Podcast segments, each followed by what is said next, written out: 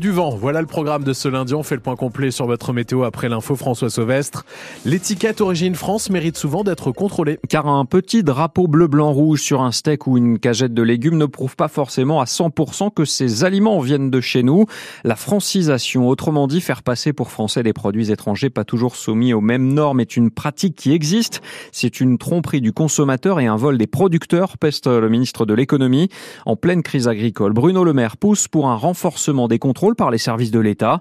Et dans la Somme, ces agents inspectent les grandes surfaces, les industriels. Ils passent aussi au crible les étals de marché, comme ici à Corby-Matis Limano.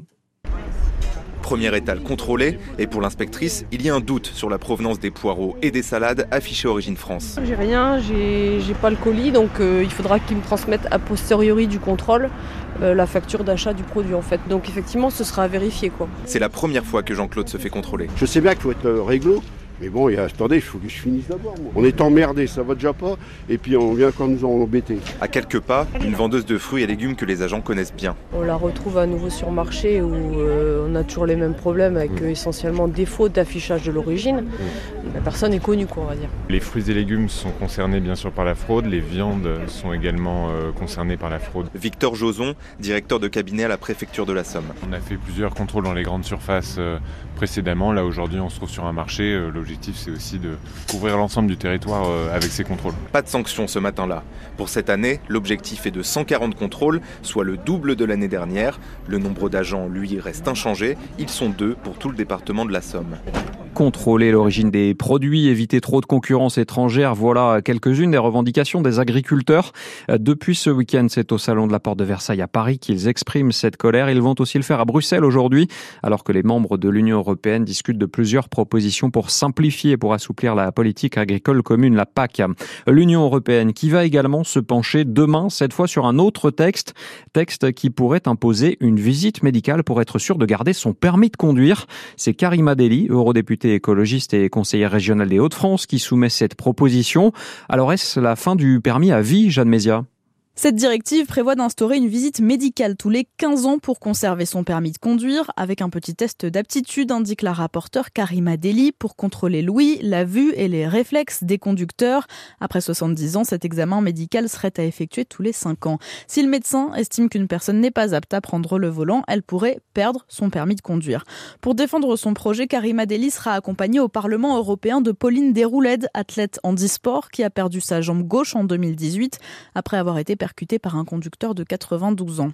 Pour les opposants, cette réglementation coûtera cher avec environ 300 000 visites médicales à réaliser chaque année en France. Des interrogations planent aussi sur la mobilité des personnes déclarées inaptes. Karima Deli souhaite la mise en place de solutions alternatives comme le transport à la demande ou des navettes adaptées. Et contrairement à la France, d'autres pays européens ont déjà mis en place des mesures de contrôle des capacités au volant. C'est le cas par exemple au Portugal ou encore en Finlande. C'est l'équivalent de Parcoursup, mais pour les étudiants, la plateforme en ligne Mon Master ouvre aujourd'hui. Celles et ceux qui continuent leur cursus après trois ans de licence doivent s'y inscrire. Le site restera accessible jusqu'au 24 mars prochain. Eux donc à profiter des vacances. Oh, il y a bien quelques devoirs à faire, mais pas question de ne faire que ça pendant les congés d'hiver. Ils viennent de débuter en Picardie. Deux semaines qu'il faut malgré tout occuper. Alors, quoi faire? C'est la grande question. Et c'est celle que Lison Bourgeois a posée à des enfants dans les rues d'Amiens. Le lundi, mardi, mercredi, je suis chez mon papy, ma mamie. Ma mère, elle vient me chercher jeudi. Vendredi, à Chigny, j'ai un stage de poney avec des jeux à. Le samedi, j'ai cours. Mercredi, j'ai cours et samedi, j'ai cours. C'est des vacances poney. Je je fais des jeux, je fais un peu de tout. S'il fait soleil, je sors dehors. La première, je fais quasiment rien. Et puis la deuxième semaine, je fais les devoirs. On va à Paris euh, voir de la famille. Souvent, je suis à la balançoire ou au tourniquet. Surtout, j'aide euh, les petits à pousser sur le tourniquet. C'est juste qu'en fait, des fois, il y a beaucoup de gens, donc c'est beaucoup trop lourd pour eux. J'ai joué Jouer à quoi? Au gros tracteur, un vrai tracteur. Punaise, t'as de la chance, toi. Oui. Ok, merci. Voilà, des vacances plutôt bien occupées. Aujourd'hui, ça sera euh, plutôt jeu de société au sec à la maison que gros tracteur dans le jardin. La pluie arrose la Picardie, on y revient dans un instant. Juste avant la météo, un mot de foot. Amiens pourrait encore perdre une place au classement de Ligue 2 ce soir en cas de victoire ou de match nul de Caen à Angers. Pour l'instant, la SC est 9e après son 0-0 du week-end. C'était à Ajaccio. Et ce sera le menu du débrief du lundi dans la tribune des sports ce soir de 18h à 19h sur France Bleu Picardie.